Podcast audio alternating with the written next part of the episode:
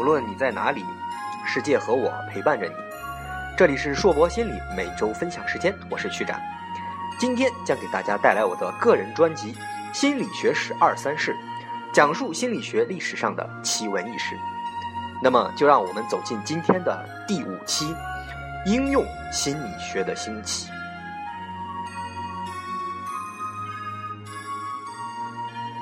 我们很多人都曾经有过这样一个疑惑：作为一个心理学家，我们能干什么？对社会而言又有什么用？其实这个疑问并不是现在的社会才存在的，一百多年前心理学诞生没多久，心理学的实际价值就一直在被人们所怀疑。一九零九年十月二十日的傍晚。美国联邦特工在田纳西州的查塔努加高速公路上叫停了一辆卡车，他们正在进行一个缉毒活动。根据报告说，联邦特工们有理由认为车上的一大批桶里的糖浆有一种政府认为的有毒的上瘾物质——咖啡因。贩卖这些糖浆的公司也即将在一九一一年面临公诉。随着审判日期越来越临近。公司的律师团队意识到，他们根本没有证据来证明糖浆中的咖啡因不会对人类的行为或者思维产生影响。他们需要一位心理学家来提供一项具有说服力的研究。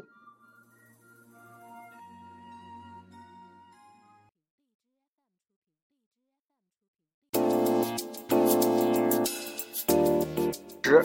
纽约市巴德纳学院的教授哈里·霍林沃斯正在为一件事发愁。他的妻子希望去读研究生，但凭着学院微薄的薪水，压根不够。所以，当公司前来拜访霍林沃斯的时候，霍林沃斯高兴极了。他在日记里写道：“我接受这个工作有双重的动机，我需要钱，而且还有机会从事我的专业工作，其中不仅包含着调查费用。”还有令人难以令嗯令人难以拒绝的报酬。那穷疯了的年轻教授呢，立刻就带着他的实验室团队，开始了一场长达四十天的实验研究。最终发现，咖啡因里并无有害的影响，或对于人体的显机能有显著的下降，帮助了这个公司赢得了这场官司。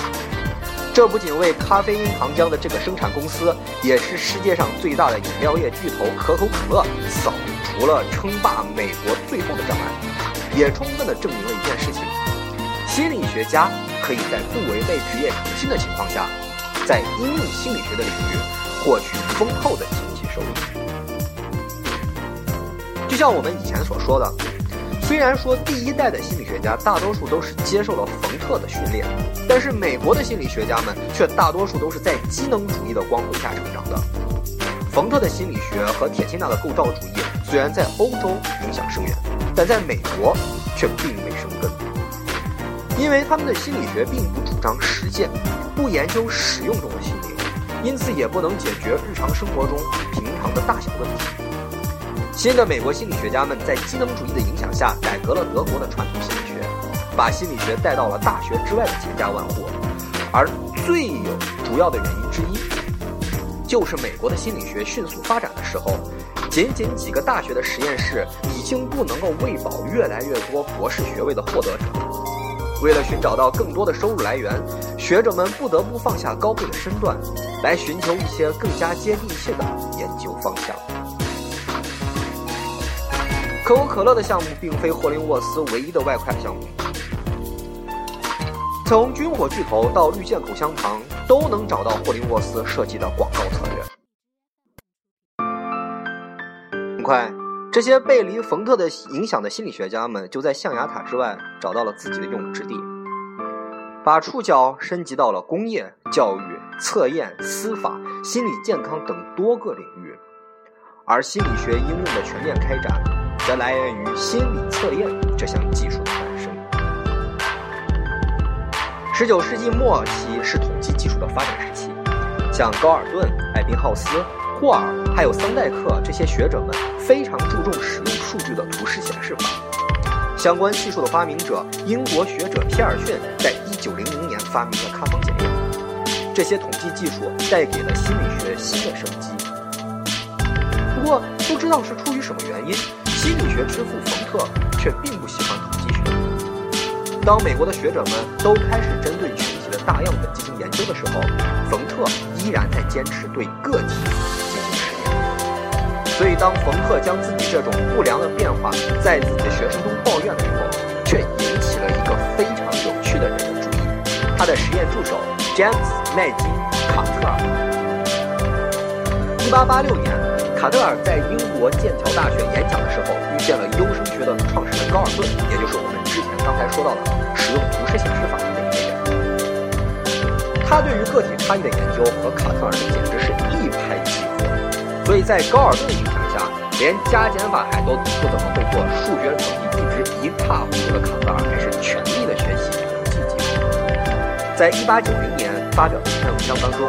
卡特尔率先使用了“心理测验”这个词语。他这样写道：“除非建立在实验和测量的基础上，否则心理学就无法达到像物理学科那样的精确性和确定性。朝向这一方向的步骤之一，就是把一系列的心理测验和测量应用于大量个体之中。”自此之后，卡卡特尔试图在哥伦比亚大学实施他的测验计划。不断的收集数据，试图证明心理测验才是心理学对实践生活有着真正的用武之地。然而，保持守旧，从高尔顿基础上开始工作的卡特尔，他所收集的各项数据和学业分数之间的相关关系却非常的低。卡特尔的测验完全没有效用，这让他踌躇满志，受到了不少学界的嘲讽。苦逼的卡特尔从神坛跌落，他关于心理测验的狂言也被当作是一个科学疯子炒作自己的无用。但是，卡特尔的努力并没有完全化为泡影。虽然他自己没能将心理测验发扬光大，但他在哥伦比亚大学的工作却影响着他的学生吴伟士、桑代克等等这些未来非常著名的心理学家，也在为机能主义的哥伦比亚学派培养着大批大批人才。就在卡特尔没落了没多久，在大洋彼端的欧洲，有一法国心理学家阿尔弗雷德·比内注意到了卡特尔这个被学界四处播撒的笑料。自学成才、非常喜欢写作歌剧的比内，不像其他人那样对于卡特尔成天到晚的冷嘲热讽。作为受到传统冯特式教育的欧洲心理学家，比内清楚的知道卡特尔对于心理学的应用做出了怎样的贡献。不过，钦佩归钦佩，比内冷静地分析了卡特尔的工作之后，他认为卡特尔甚至是高尔顿都在心理测量上有一个巨大的误区，那就是他们都试图针对感觉运动的过程来测量智力。这怎么能行呢？浪漫的天才作家表示了这事儿不能忍，所以在他和自己的妻子儿女通过一系列自己发明的测量方法。进行友好而残酷的互动之后，比内认定，智力的差异是通过记忆、理解、注意这些认知方面的机能起决定作用的。一九零四年，四处游说，试图向世人证明心理学有用武之地的比内，终于找到了自己的机会。当时，法国公众教育部需要研究在学校里学习困难儿童的这个能力问题，试图找出他们的学习障碍究竟如何解决。比内抓住了这个机会，他和另外一名精神病学家孝多·西蒙共同研究了不同年龄阶段大多数儿童能够完成的智力工作。从这些工作中，他们设计了一个由三十个问题组成的智力测验。这就是世界上第一个真正用于智练智力测验的心理量表——比内西蒙智力量表。后来，这个量表经过多次修订，加入了一些，比如说心理年龄的概念，逐渐的完善了起来。在一九一六年，大名鼎鼎的斯坦利霍尔的学生 Louis 推梦直说：“如果一个人的心理年龄和实际年龄的比值过大或过小，那很可能就说明这个人和常人相比。”会天才艳艳或愚蠢连连，因此推梦将他的心理年龄和实际年龄这个比值，这个相除以后的值，称之为能够用来衡量智力的智力商数，加入了智商这个概念，将智力测验修订为斯坦福比内量表。这个量表一直到今天还在不断的被修订和使用，是当今世界中常用的智力量表之一。智力测验的流行震惊了世界。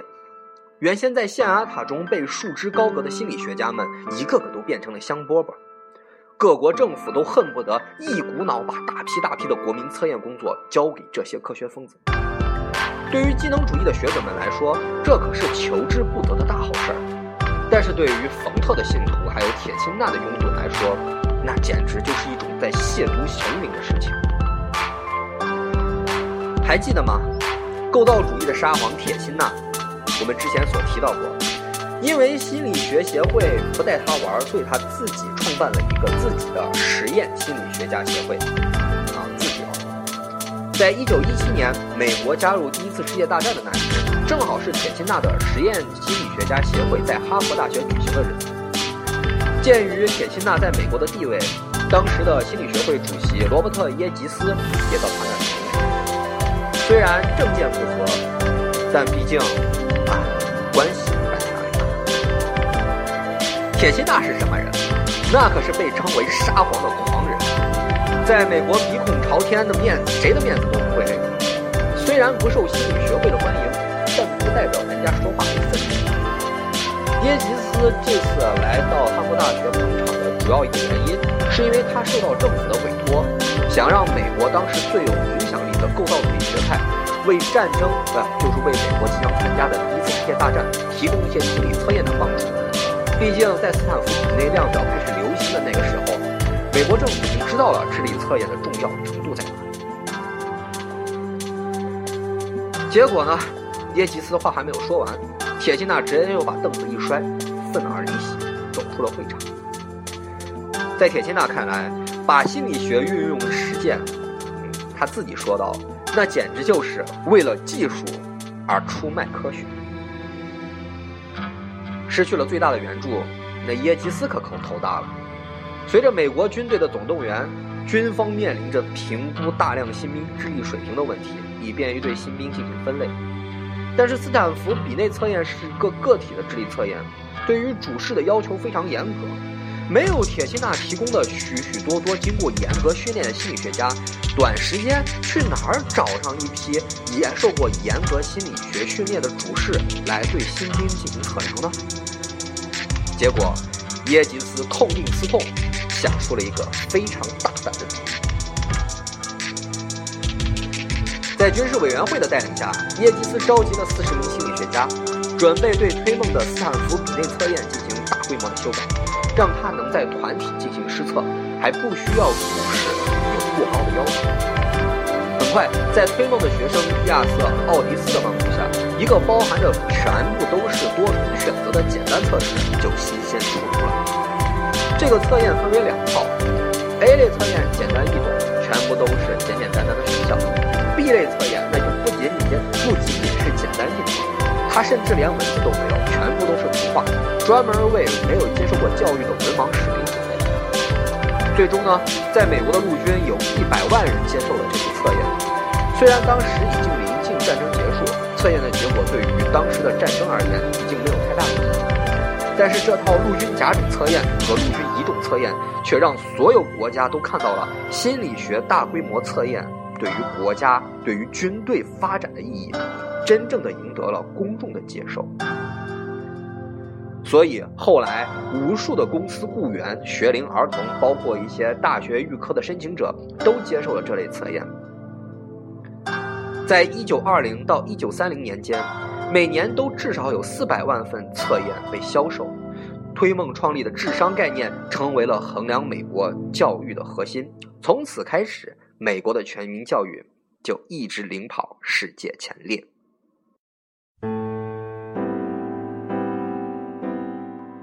除了智力之外，心理测验也被推广到了各种各样的应用范围。比如，哥伦比亚大学的实验室就在研究如何使用测验来选拔一名优秀的棒球运动员。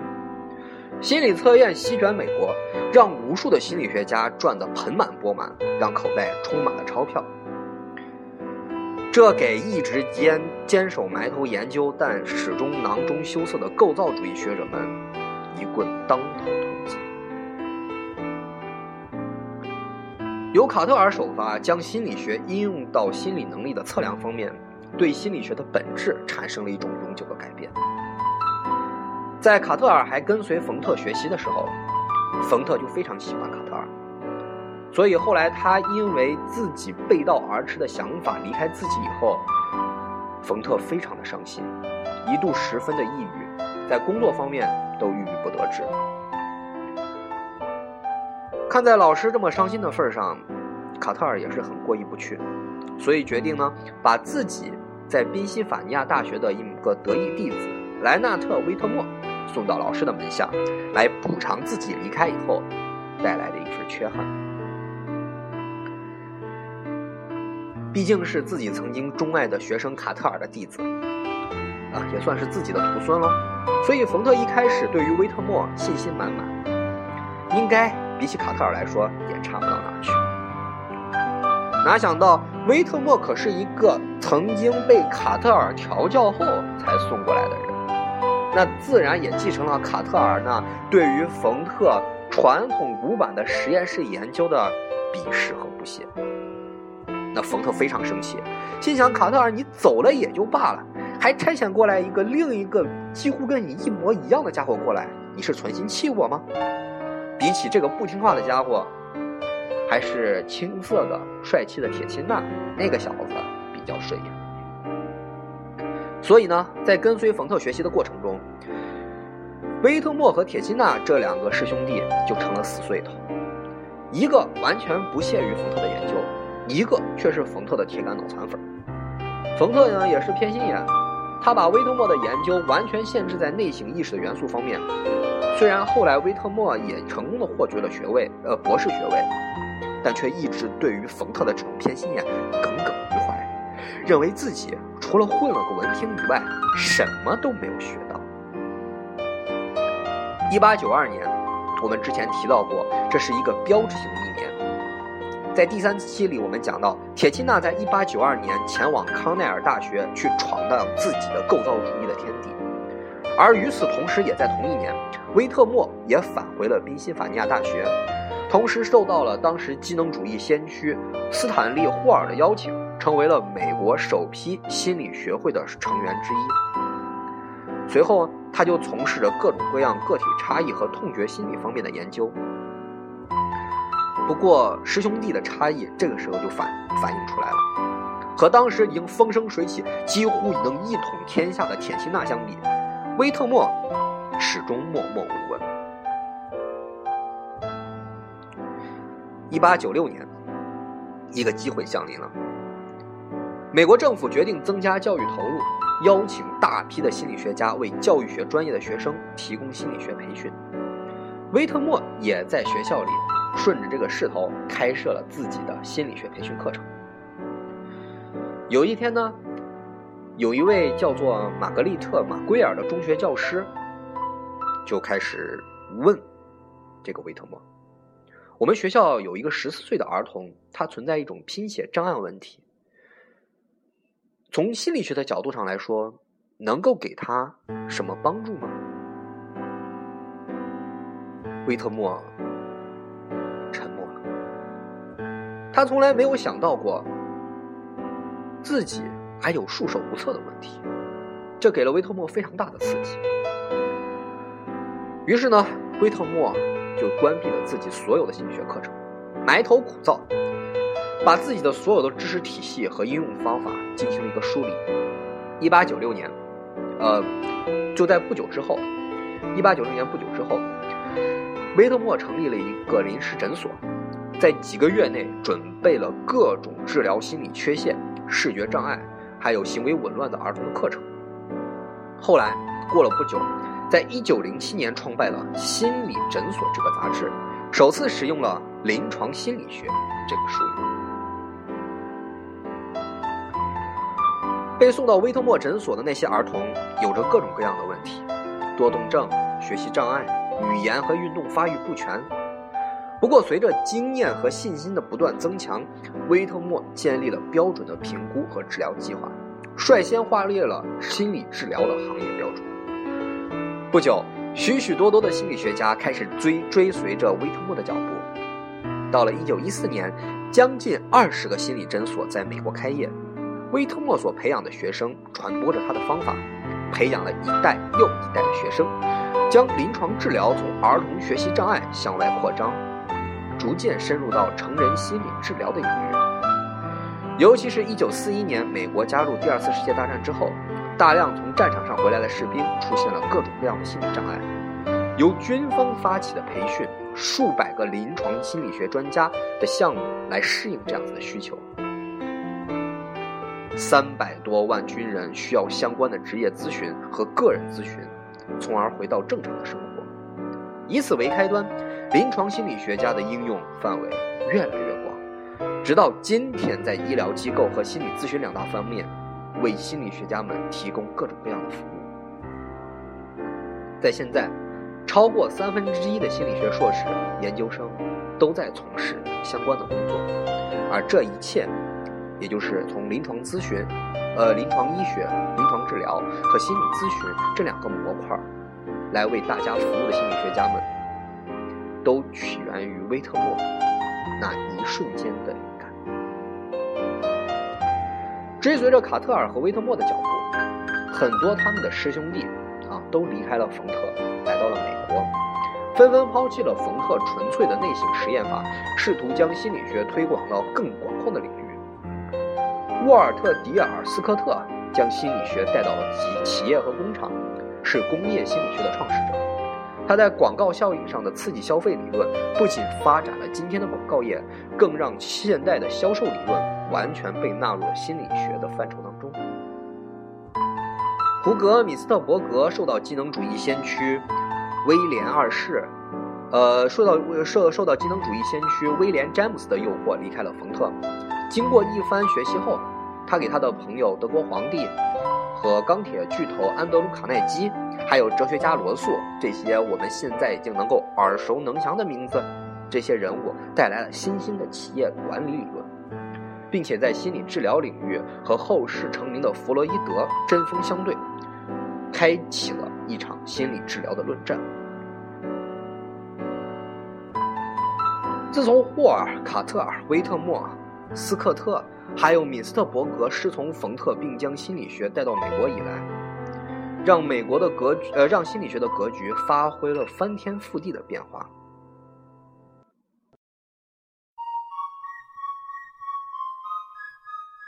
应用心理学在测验、教育、临床咨询、工业组织、司法、社区、消费、人口环境等等方面发挥了重要的影响。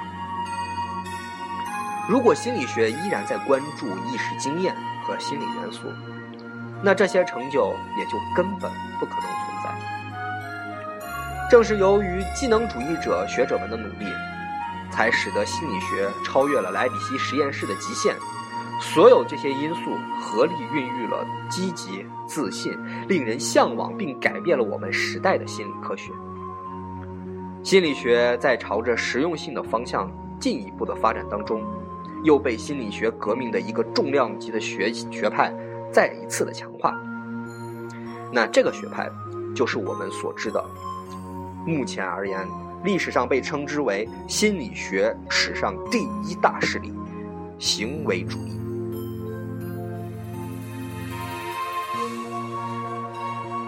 那么，应用心理学究竟是怎样被行为主义学者们强化的？行为主义学者、行为主义学派又是怎样从机能主义脱胎而出，真正诞生起来呢？那我们下期再讲。无论你在哪里，世界和我陪伴着你。今天给大家带来的是我的个人专栏《心理学史二三事》，敬请关注我的《心理学史二三事》第六期《革命先驱华生》。谢谢大家。